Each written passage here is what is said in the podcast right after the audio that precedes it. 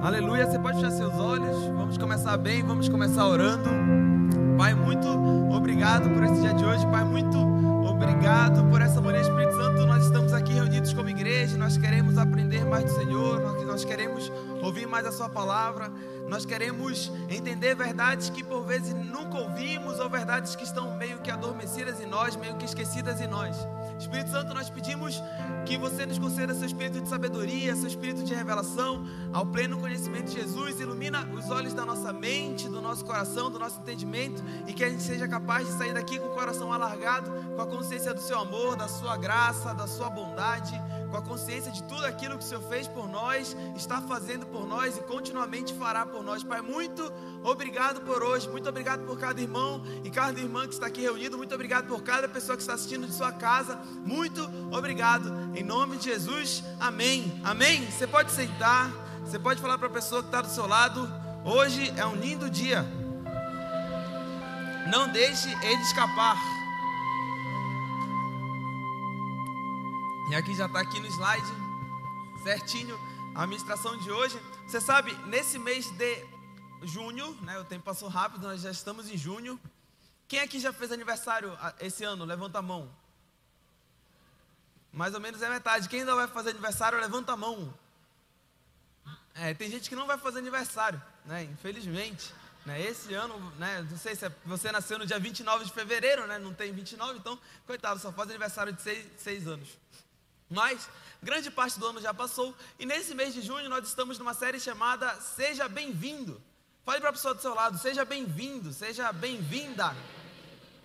E qual é o intuito dessa série? Essa série, nessa série, nós estamos tratando sobre alguns temas importantes para a igreja que deixam claro para nós que a igreja, que esse ambiente que nós estamos, igreja não necessariamente o prédio, mas a igreja que seria a nossa comunidade de fé, o nosso ajuntamento de irmãs e irmãos em Cristo, nós, como igreja, somos um povo que está sempre aberto, que está sempre receptivo a qualquer pessoa que por aquelas portas adentrar. Nós estamos abertos e receptivos para qualquer pessoa que pedir ajuda, pedir conselho, pedir algum tipo de apoio, por qualquer pessoa que possa ir por alguma casa para sua célula, possa ir a alguma reunião da igreja. Nós somos esse povo, esse, esse povo sempre aberto, esse povo sempre receptivo. E porque nós tivemos a ideia de fazer essa série. Muito, é, você sabe, nós temos várias séries de mensagem. Algumas séries de mensagem têm um objetivo, você vai me entender, eminentemente teológico, assim, tem um objetivo de pegar alguma verdade teológica e abrilhantar ela durante algum tempo, trazer um enfoque para ela durante algum tempo. Outras séries de mensagem têm o objetivo de combater algum espírito da época que está contra a igreja. Então, essa série de mensagens, seja bem-vindo, ela está combatendo um espírito que está contra a igreja. Eu não estou falando do espírito nesse sentido somente místico, mas eu estou falando sobre alguma ideia da época. E qual é a ideia da época? A ideia é que a igreja meio que só é para um tipo de pessoa, a igreja só é para pessoas que concordam 100% em algum ponto, a igreja só é para pessoas que votam em determinado candidato. Se você vota em outro candidato, a igreja não é para você. Ou a igreja é só para pessoas que se vestem de determinada forma. Você sabe, isso é mais antigo né, do que isso, isso é super antigo. Você vê isso desde a Bíblia. E percebendo isso, a igreja não é para isso. A igreja é um ambiente que sempre diz seja bem-vindo. Por isso que o tema dessa série é seja bem-vindo, para a gente deixar em mente que, independentemente da pessoa que vier até nós, ela é bem-vinda, ela é bem recebida, ela é bem acolhida. Amém? Amém? Então, na primeira semana nós falamos sobre os leprosos e como os leprosos simbolizam as pessoas que são rejeitadas, simbolizam as pessoas marginalizadas, simbolizam as pessoas afastadas. Semana passada nós falamos sobre a unidade na diversidade, né? A gente fez aquele simbolismo do número 1, um, do 2 e do 3. Né? O 1, um, é, se você foca só no número 1, um, você tem alguma coisa autoritária, você tem alguma coisa ditatorial. Se você foca só no 2, você tem diversidade, só que essa diversidade pode causar confusão. Se você tem o 3, você tem um mais dois, que seria a unidade na diversidade. E era isso que acontecia na igreja de Atos. E o que, que quer dizer unidade na diversidade para a gente como igreja? Quer dizer que nós somos diferentes. Nós temos gostos diferentes, vontades diferentes, né? desafios diferentes, mas nós, unidos como igreja, construímos um templo para Deus, construímos a manifestação visível do Deus que é invisível. E hoje né, dia 19 de junho, né, já sendo penúltimo final de semana de junho, nós temos uma ministração intitulada Entre Pobres e Ricos. Você pode repetir para mim no 3? Entre pobres e ricos? Um, dois, três. E vai ser uma ministração bem interessante. Eu preciso que você preste atenção. E espero que nós saímos daqui com uma consciência alargada de Deus. Né? E para a gente começar essa série de mensagens, eu quero que você precisa prestar bastante atenção. Mas eu vou mostrar para você um conceito. Alguns já viram esse conceito, outras pessoas nunca viram. Mas esse conceito é muito real, ainda que pareça difícil. Materialismo histórico e dialético. Meu Deus, o que, que é isso? Pelo amor de Deus. Quem já ouviu esse conceito? Geralmente quem faz faculdade de ciências sociais estuda materialismo histórico e dialético. Vou tentar explicar para você, porque tem, a gente só está falando disso porque tem tudo a ver com a mensagem mesmo, né? Se não tivesse, a gente descartava. A gente ia gastar preciosos minutos. Mas o que é o materialismo histórico dialético? Foi uma teoria que os sociólogos, os filósofos, né, os intelectuais do século XIX criaram. O que, que essa teoria dizia? Dizia que eles tentavam entender como a história humana progredia. Eles tentavam ver desde o século I, desde antes de Cristo, mas pensemos, né? Desde o século I, século II, século III, eles queriam ver qual era a progressão da raça humana. Para onde os seres humanos caminham, para que tipo de sociedade, para que tipo de governo, para que tipo de relações sociais, relações comerciais os seres humanos caminham. E eles ficavam estudando isso, e para isso eles criaram o materialismo histórico e dialético. Materialismo, por causa que eles focavam eminentemente na substância material do ser humano. Você sabe, quem sabe que nós somos corpo, alma e espírito? Levanta a mão. Quem sabe que nós somos corpo e espírito, né? Resumindo. Então, esses estudiosos, eles não concordavam no espírito. Então, eles só estudavam o corpo. Por isso que é o materialismo. Eles não estavam estudando, eles não estudavam, eles muitos eram ateus, né? Então eles não estudavam para onde o ser humano vai, né? Quais são, as, quais são as minhas emoções, meus sentimentos, não. Eles estudavam coisas eminentemente materialistas. Ao mesmo tempo, o materialismo é histórico por causa que ele faz uma progressão histórica, e ele é dialético, porque dialética nada mais é do que você. Quem aqui já discutiu com alguém alguma vez na vida? Quem aqui pode levantar a mão? Você já discutiu com alguém uma vez? Quem já discutiu com alguém hoje levanta a mão. Não, brincadeira. Antes de vir para cá, lá no hall, estava discutindo. Você sabe, quando você discute com alguém, você está fazendo uma dialética. Quando você discute com alguém, você está fazendo uma dialética. Então, quando você for discutir com alguém, você chama a pessoa e fala: Olha, vamos ter uma dialética agora. Né? Vamos fazer né, um, um discurso dialético. O que, que é dialética? Dialética, em modo muito simples e resumido, é quando você tem uma tese, e isso que acontece numa discussão. Quando você discute com alguém, você tem uma crença, você tem uma opinião, você tem uma tese. Essa outra pessoa que está ouvindo você falar, ela tem uma antítese, que seria uma antitese, algo contrário à tese. Então você fala, o São Paulo é melhor que o Corinthians que é verdade. E aí o corintiano, né, ímpio, vai se levantar e falar: o Corinthians é melhor do que o São Paulo. Então a minha tese é que o São Paulo é melhor que o Corinthians. O corintiano diz: o Corinthians é melhor do que o São Paulo. É uma tese e uma antítese, uma tese e uma antitese. Depois que a gente for fazer essa discussão, nós vamos ter uma solução, que seria a solução dialética. E a solução dialética seria uma mistura entre o lado A, o lado B, entre a tese e a antítese, que vai dar alguma coisa. E já pensou que no final dessa discussão entre o Corinthians é melhor que São Paulo, São Paulo é melhor que o Corinthians, sai o que também é verdade para alguns, né, que o Flamengo é melhor do que todos. Né, o que eu não concordo, mas poderia ser uma resposta. Né, isso é uma dialética. Então o materialismo ele era histórico porque via a história e ele era dialético por causa que ele era de conflitos. Então eles entenderam que a raça humana ela sempre progride, mas ela progride em conflitos, ela progride em uma guerra, em uma, uma constante guerra. E agora esse é o ponto. Com essa guerra da progressão da raça humana, com esse grande conflito que, independentemente do tempo, do ano, do século, sempre existe. Que conflito é esse? Nada mais é do que um conflito entre pobres e ricos. Olha que nós temos aqui uma citação do professor Francisco Porfírio, professor de sociologia, né, para não ser só eu falando. Os, social, os sociólogos também entenderam que sempre houve um movimento histórico de luta de classes na sociedade e que esse movimento era a essência da humanidade. Então, o que, que eles entenderam? Eles entenderam, não, a raça humana progride, mas ela só progride em luta de classes. Independentemente do tempo, do mês, do ano, independentemente de quem são as pessoas, independentemente da região do mundo, a raça humana, em sua essência, tem uma guerra entre pobres e ricos, tem uma guerra de luta de classes. E eles começaram a pensar, isso foi no século XIX. Então, no século XIX, eles começaram a pensar nisso. E vendo fatos, né? Quem lembra, no século XIX, nós tivemos a Revolução Industrial, né? Que ampliou né, a, a, a indústria, a fábrica, nós tivemos os burgueses, nós tínhamos o proletariado, você sabe toda essa história, nós estudamos isso na escola. Então eles entenderam, a raça humana ela só progride, mas ela progride numa luta de classes. Sempre é uma luta entre pobres e ricos. Não interessa se você vive em Belém, se você vive em Tóquio, se você vive na África ou se você vive no Alasca dos Estados Unidos. Em todo lugar nós temos uma luta de classes, porque essa é a essência da humanidade. E aí teve um cidadão bem famoso que escreveu um livro chamado O Capital em 1867. Você vê no século 19. Né? E hoje em dia é tão perigoso, parece que falar sobre esses assuntos, mas você está vendo, não é nada, não estou falando nada estranho. Mas o Capital foi escrito em 1867, foi escrito por um ainda razoavelmente jovem, né, o Karl Marx, Karl Marx, né, Karl Marx, como falam aqui em português. E ele acreditava nisso. Karl Marx estudou muito de um cara chamado Hegel, e o Hegel entendia que a raça humana, em cada época nós tínhamos um espírito, né, nós temos um espírito da época né? E esse espírito que guia. O Karl Marx entendeu isso, fazendo aquilo que ele já estava entendendo, que a, a, raça humana progride em uma luta de classes, e ele pensou, não, mas não é só isso.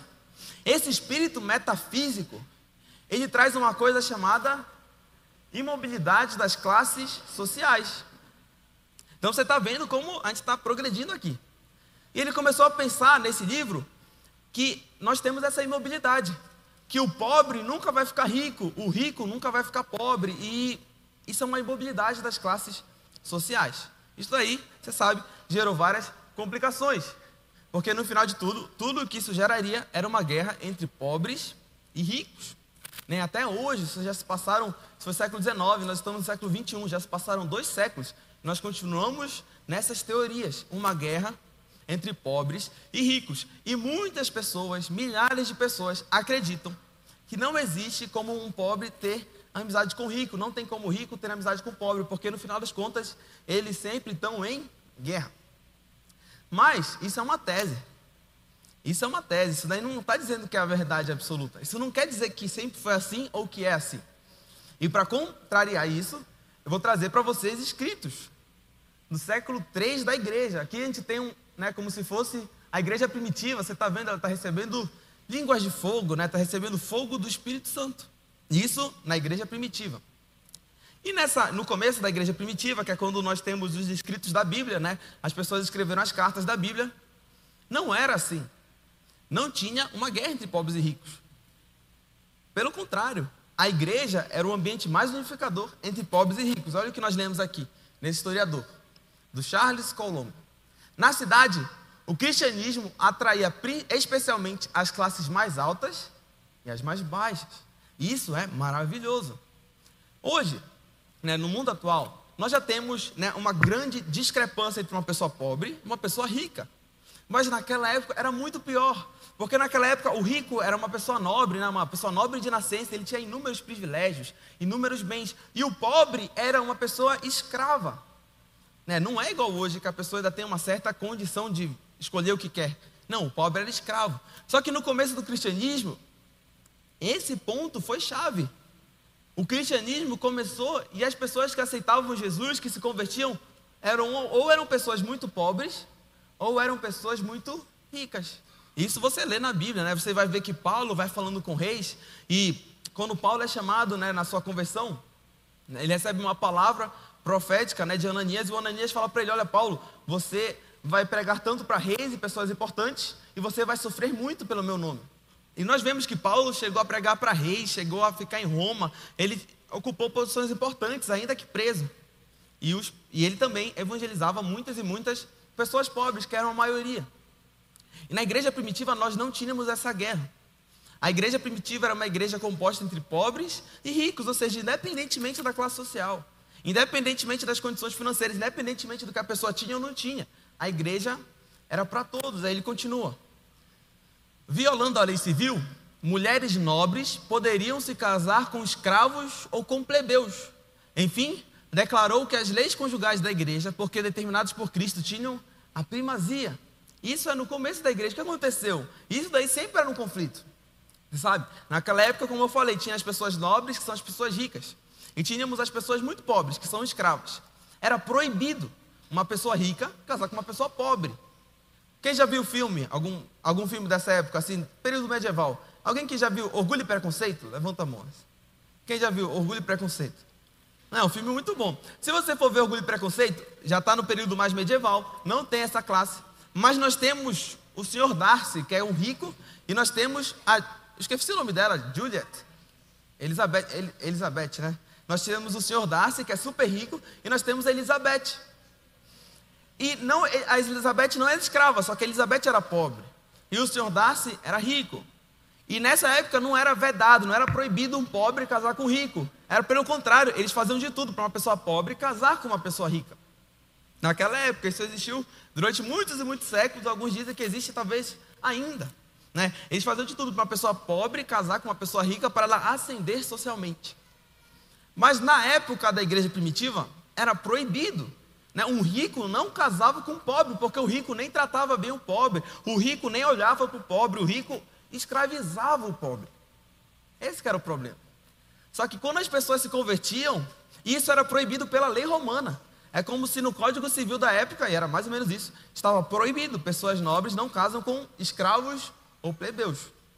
Só que quando as pessoas se convertiam para a igreja, elas eram autorizadas pela igreja a casar, contrariando a lei. E esse era o grande conflito. Meu Deus, o que, a igreja está fazendo? A igreja está quebrando com essas convenções sociais. Ela está falando: olha, isso não existe aqui na igreja. Porque aqui na igreja nós somos irmãos e irmãs em Cristo. Independentemente do que você tem, independentemente do que você trabalha, independentemente do seu recurso, independentemente da sua nascença, nós somos iguais em Cristo Jesus. Logo, um pobre pode casar com uma pessoa rica, ainda que para a época fosse totalmente um escândalo. Ele continua. Enfim, declarou que as leis conjugais da igreja, porque determinadas por Cristo, tinham a primazia. Ou seja, os cristãos da época perceberam, não, a lei de Roma diz que eles não podem se casar. Mas aqui na igreja, é, a lei de Roma não tem poder. Nós temos o que Cristo Jesus, Cristo Jesus deixou para nós. Então, não existe isso, não existe essa acepção de pessoas. E aí, o último relato dele, ele diz: porém, por mais repugnante que fosse o cristianismo, as convenções contemporâneas, ele se expandia. É um ponto-chave. Naquela época, o cristianismo era totalmente contrário às convenções sociais da época, mas ele só continuava a crescer. Ele só se expandia. Mesmo que as pessoas da sociedade olhassem para os cristãos e falassem: Nossa, eles estão todos errados, estão, meu Deus, eles estão casando pobres e ricos. Na reunião de culto deles tem pessoas escravas, tem pessoas nobres. E na reunião de culto deles está todo mundo sentado, um do lado do outro, está tudo errado. Mesmo com tudo isso, eles continuavam a crescer. E esse é o nosso papel como igreja. Né? Essa é a nossa missão como igreja. A missão da igreja que diz seja bem-vindo é essa. É jamais ter essa distinção. Jamais ter essa diferenciação entre pobres e ricos. E para isso não vai ser eu falando. Agora nós vamos para Tiago. A epístola de Tiago, capítulo 2, verso 1 ao 8. Né? A, a, carta de Tiago ela é bem direta ao ponto. Né? Ela é super direta ao ponto. Né? Por exemplo, Martinho Lutero, o grande reformador da igreja, ele não gostava muito da carta de Tiago, porque ele achava que era muito direto ao ponto. Né? E ele era uma pessoa mais filosófica, abstrata. Então ele achava muito direto ao ponto que quando ele foi traduzir a Bíblia para o alemão, ele colocou a carta de Tiago no final, que era para o pessoal só ler depois de tudo. Né? Nossa Bíblia tem Apocalipse. Mas a carta de Tiago é assim. A carta de Tiago é uma carta que meu pai gosta, por exemplo, é super direto ao ponto. E olha o que Tiago diz em Tiago 2, 1 a 8, diz assim: Meus irmãos, como crentes em nosso glorioso Senhor Jesus Cristo, não façam diferença entre as pessoas, tratando-as com favoritismo e olha o que ele diz, é super direto ao ponto. Suponham que na reunião de vocês, suponham que no culto de vocês, suponham que nesse culto de domingo de manhã, na reunião de vocês, entre um homem com um anel de ouro e roupas finas, ou seja, um homem muito rico, e também entre um homem pobre, com roupas velhas e sujas. Se vocês derem atenção especial ao homem que está vestido com roupas finas e disserem, aqui está um lugar apropriado para o Senhor, mas disserem ao pobre, você fique de pé ali, ou sente-se no chão, junto ao estrado onde ponho os meus pés. Não estarão fazendo discriminação, fazendo julgamentos com critérios errados. É super direto ao ponto. É, é até meio, o que, eu vou explicar? É super direto ao ponto. É muito claro. Não fa nós, como igreja, não fazemos distinção entre pessoas. Se entrar uma pessoa super rica, o que é uma pessoa rica hoje? Na época era uma pessoa que tinha anel de ouro. O que é uma pessoa rica hoje assim? Não sei. Se entrar uma pessoa só com aquelas roupas de grife, que a roupa é 10 mil dólares a camisa, 20 mil dólares a calça, entrar uma pessoa assim na igreja, e atrás dela entrar uma pessoa que só tem roupas velhas e sujas, a igreja, nós, não fazemos distinção. Nós temos que tratar os dois da mesma e exata forma. Infelizmente, todos nós temos histórias de igreja, dentro da igreja, que de alguma forma beneficiavam mais quem dizimava mais, quem ofertava mais, do que a pessoa que não conseguia nem dizimar. E tá bom, todos nós devemos ter essa história, você deve ter várias para me contar, eu posso te contar também. Mas isso não, não vem ao caso, isso não é importante aqui. O importante é a nossa missão como igreja. O importante é a partir de hoje, nós sabemos que não existe discriminação. Não estão fazendo discriminação, fazendo julgamentos com critérios errados. Qual critério errado? Critério errado é porque na igreja, nesse ambiente, nós não estamos aqui somente para vermos questões que têm a ver com o domínio natural das coisas. Como assim? Nós não estamos aqui só para ver coisas de compra, venda, de trabalho, o que é está acontecendo no mundo. Nós não estamos aqui para conversar sobre guerra de, na África, somente, não estamos aqui somente para isso. Na igreja, nós temos uma reunião de um domínio espiritual. Nós tratamos assuntos mais sérios, nós tratamos sobre céu, nós tratamos sobre inferno, nós tratamos sobre o destino eterno da alma. Esse é a igreja, a igreja é o domínio espiritual da coisa. Se a gente julga as pessoas da igreja, nossos irmãos e irmãs, de acordo com coisas naturais, são critérios errados. Era isso que Tiago estava falando. Continuando a carta de Tiago, que é bem direta. Ouçam, meus amados irmãos, não escolheu Deus os que são pobres aos olhos do mundo, para serem ricos em fé e herdarem o reino que ele prometeu aos que o amam. E isso que ele está falando é pobres aos olhos do mundo, então são pobres mesmo. São pessoas pobres financeiramente, pessoas pobres em recursos. Né? Na igreja, de vez em quando, a gente lê esses textos de pobreza, a gente tenta interpretar como pobreza da alma, pobreza do espírito, que nada mais é do que humildade. E é verdade. Né? A pobreza na alma, a pobreza de espírito é a humildade, é você saber que você não tem recursos e que você depende de Deus. Mas nesse texto, né, para não ter dúvidas, Tiago deixa bem claro, ele deixa muito claro. Não escolheu Deus os que são pobres aos olhos do mundo. Os que são pobres aos olhos do mundo não são pessoas humildes na alma, são pessoas pobres. Para serem ricos em fé e herdarem o reino que ele prometeu aos que o amam. Mas vocês têm desprezado o pobre. Ponto final. Vocês têm desprezado o pobre. Não são os ricos que oprimem vocês, não são eles que os arrastam para os tribunais. E é só um parênteses: Tiago estava falando para um povo específico de um tempo específico. Então, nesse povo, nesse tempo, os ricos oprimiam, os ricos eram mais pessoas. Tiago não está falando que se você for rico hoje, você vai ser uma pessoa opressora ou vai tratar as pessoas mal.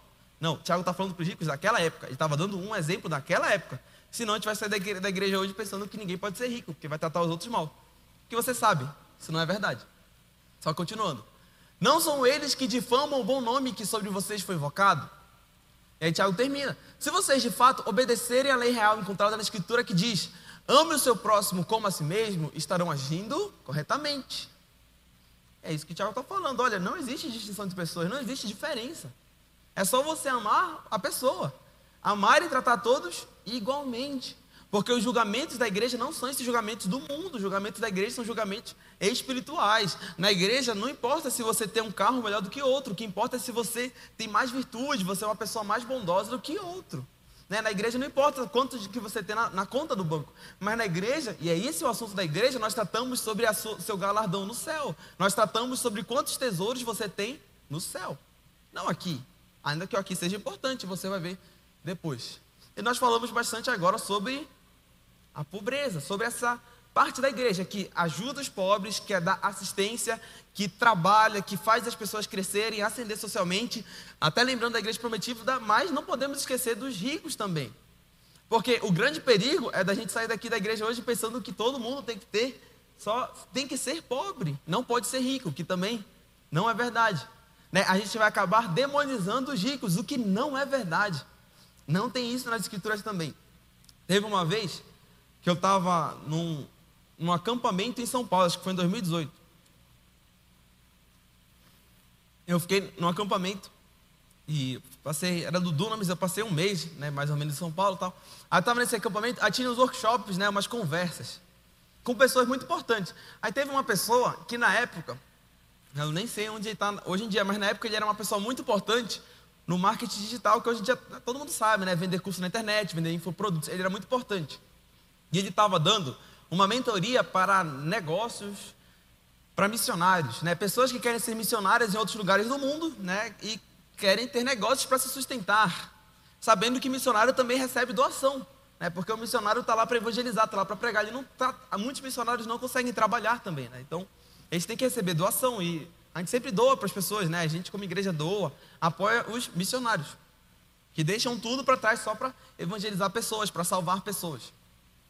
E aí tinha uma moça nesse workshop que ela, a ideia dela era bem interessante. Ela falou que ela queria ser missionária em locais muito ricos do mundo. Tipo, ela queria ser missionária em Hollywood, ela queria ser missionária em Los Angeles, ela queria ser missionária em Nova York.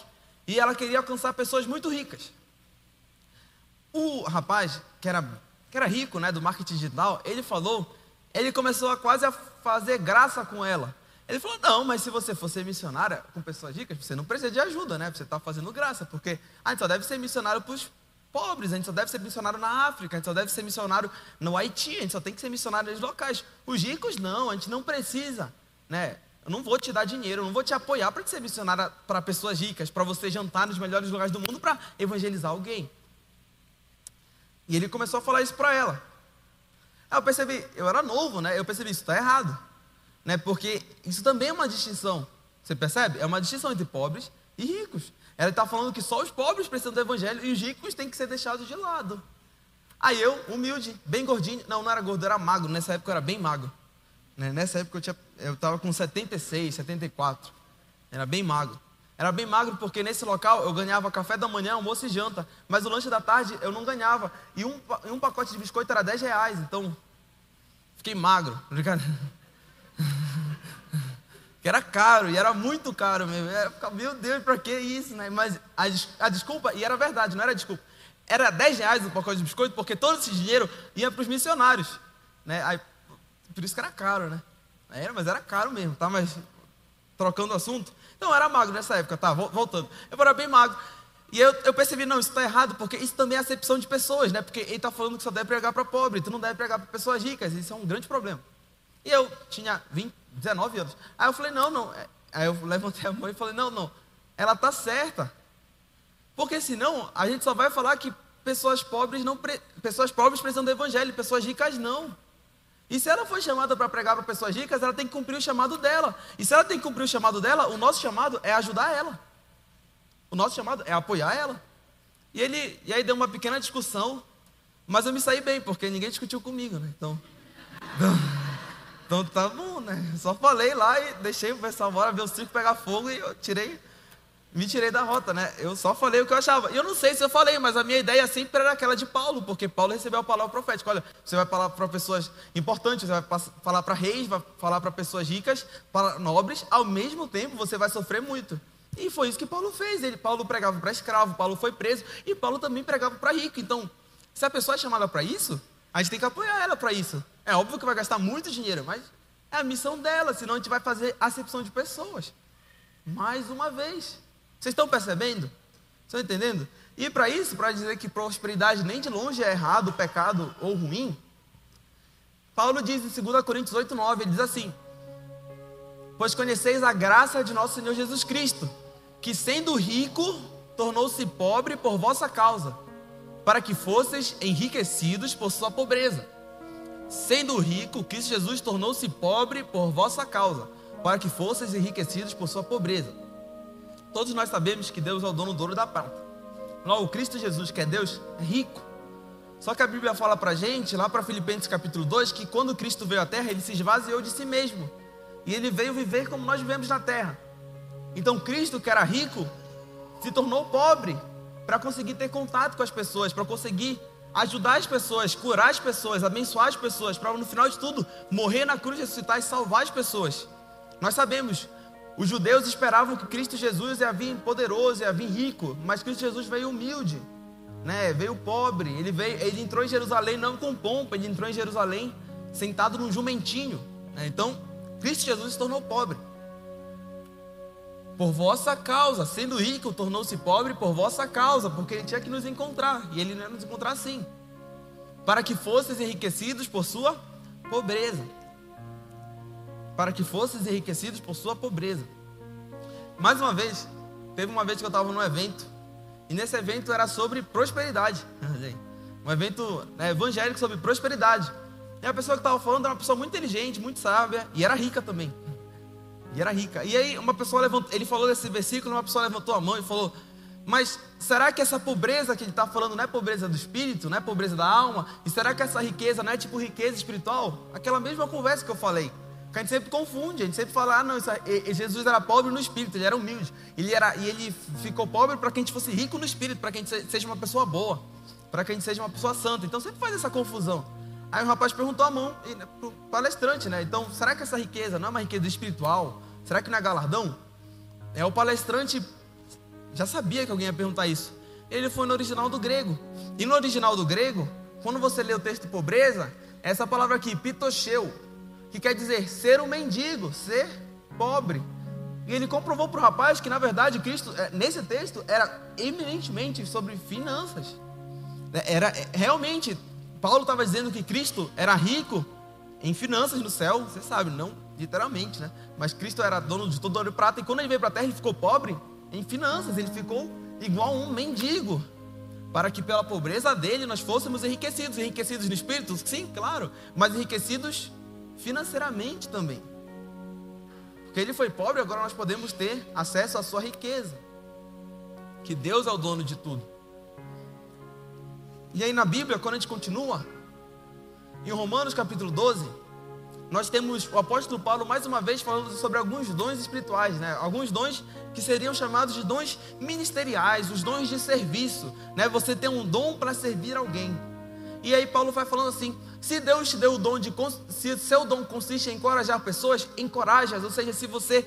Deus te deu uma capacidade natural de apoiar as pessoas, de encorajar, então você tem que encorajar, você tem que apoiar, você tem que motivar. Eu vou pular o do meio. Aqui no terceiro parágrafo diz assim: se for o dom de exercer liderança, lidere de forma responsável. Então, se Deus te deu o dom de liderar, lidere. E se for o de demonstrar misericórdia, compaixão, Pratique-o com alegria, ou seja, se Deus te deu o dom de ser compassivo, de amar as pessoas, de abraçar, de ajudar elas, de entender os sofrimentos delas e ajudar, a, e ajudar elas a superarem, pratique isso com alegria. Mas o dom do meio é o seguinte: se for o dom de contribuir, dê com generosidade. Existem algumas pessoas que Deus deu o dom de contribuir. E para essas pessoas, a palavra de Paulo é dê com generosidade. E a questão simples e óbvia é que a pessoa só contribui se ela tem. Quem concorda? A pessoa só vai contribuir, ela só pode ser generosa se você tem. Então, algumas pessoas, de uma maneira até engraçada, falam que esse é o dom de ser rico. Se Deus te deu o dom de contribuir, isso acontece na vida. Você pode conhecer alguém, ver na internet. Tem pessoas que parece que naturalmente, e, e é sobrenaturalmente, elas conseguem fazer muita riqueza. E se por algum acaso você foi dotado com essa capacidade sobrenatural de ser rico, você tem que dar com generosidade. Porque como nós estamos unidos com a igreja, nós precisamos de cada pessoa exercendo seu dom, inclusive esse. Você está vendo como riqueza, prosperidade não é errado, é muito bom. Se você tem um dom de contribuir, dê com generosidade. Amém? Aí já para terminar essa ministração, o, o versículo anterior que eu tinha falado para vocês foi 2 Coríntios capítulo 8, verso 9.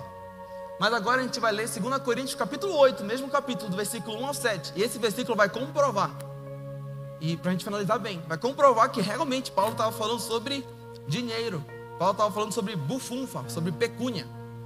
Paulo está dizendo o seguinte: Agora, irmãos, desejo que tenhais pleno conhecimento da graça que Deus concedeu às igrejas da Macedônia, no meio da mais severa tribulação, a grande alegria e a extrema pobreza deles transbordaram em rica generosidade. Isso não faz sentido, só faz sentido porque é com a igreja.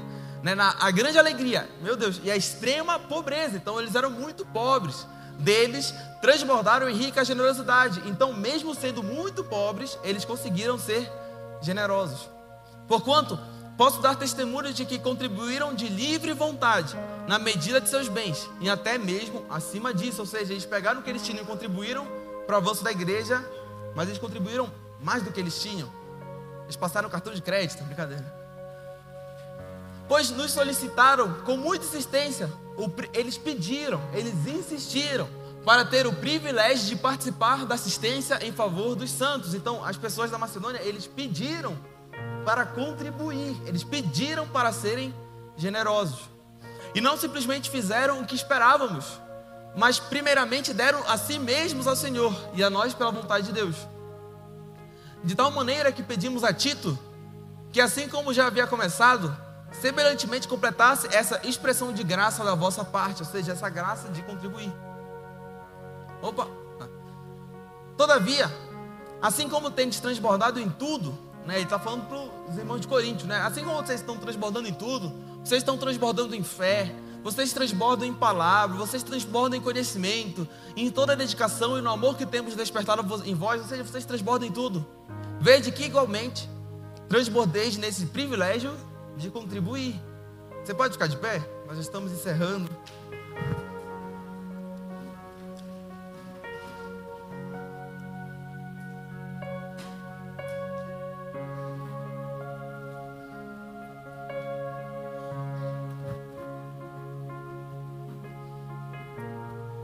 Paulo falou para os coríntios: ó, vocês transbordam em tudo. Então, igualmente, transbordeis nesse privilégio de contribuir. Já que vocês têm tudo, então bora ser generoso. E é óbvio, só pode ser generoso quem tem, né? porque quem não tem, não tem como. E quem não tem, a igreja ajuda a ter. E um dia, pela graça e fé em Deus, essa pessoa vai ter. E ela também vai ser generosa. Mas isso não é para ninguém ser melhor do que ninguém, isso não é para ter conflito, não é para ter guerra, não é para alguém ser favorecido pela igreja ou não. Isso é só o nosso papel como igreja, a nossa missão como igreja. No final de tudo, nós percebemos, aprendemos, entendemos que a igreja é o único lugar do mundo em que nós podemos ter uma comunhão entre pobres e ricos. Na igreja pode sentar o, a pessoa mais importante do Brasil e pode sentar a pessoa menos importante do Brasil. E essas pessoas vão sentar uma do lado das outras. Claro, pode ter alguma distinção de local de alguma forma, a gente entende várias medidas, né? Porque geralmente a pessoa passa muito risco de segurança, você sabe. Né? Mas isso não é o caso. O caso é que na igreja nós sentamos juntos, um ao lado da outra, independentemente de dinheiro, de quanto tem, de quanto trabalha, se é importante ou não. Né? A igreja existe para não fazer discriminação. Né? No mundo existe tanta discriminação, na igreja não podemos ter discriminação. No mundo tem tanta diferenciação, acepção de pessoas. Na igreja não devemos ter acepção, não devemos ter distinção. Todos nós somos irmãos e irmãs em Cristo. E nesse ponto o dinheiro não importa. Agora, ao mesmo tempo, prosperidade é uma bênção, né? não é uma maldição. Né? Se você for ler, Abraão era super rico, Isaac, Jacó, todos eram muito ricos. Isso é uma bênção. Porque na medida que a pessoa vai crescendo mais na vida, ela pode aumentar e ser transbordante no privilégio de contribuir. Ela pode ser transbordante em ser generosa. E aí, nesse sentido, a igreja continua a avançar. A igreja avança sendo o único local do mundo, às vezes, que tem uma unidade entre pessoas pobres e ricas. E o único local do mundo em que as pessoas ajudam umas às outras sem esperar nada em troca. Amém? Você pode fechar seus olhos?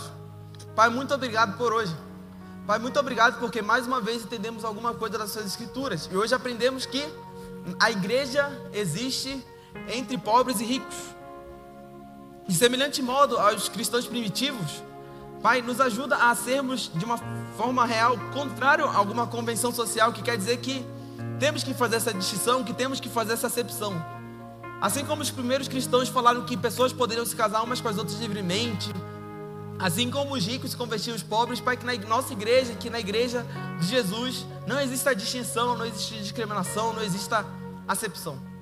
Pai, nos ajuda a termos esse coração amoroso e receptivo para abraçarmos e bem tratarmos a todos, independentemente de, eles, de como eles chegarem nesse local. Ao mesmo tempo, Pai, nos ajuda né, a sermos prósperos, a crescermos na vida, a termos realmente dinheiro. E que com esse dinheiro nós tenhamos vontade de insistir para participar do privilégio de contribuir. Pai, que na nossa igreja que todo mundo queira insistir em ajudar, que todo mundo queira insistir em ser generoso. Pai, que na nossa igreja a gente nunca fique pedindo dinheiro para ninguém. Eu sou o dono do ouro da prata, isso daí é humilhante, a gente nunca vai fazer isso, mas que nós tenhamos, como irmãos e irmãs em Cristo, o privilégio de contribuir, o privilégio de trabalharmos para que essa obra avance, para que a igreja avance. Pai, muito obrigado por tudo. Muda e transforma nossa mente e nosso coração. De, se de alguma forma a gente tem uma tendência a fazer excepção, Pai, que ela não exista mais. Que você, Espírito Santo, nos ensine a não ter mais isso e amarmos a todos. Em nome de Jesus Cristo, oramos assim. Amém.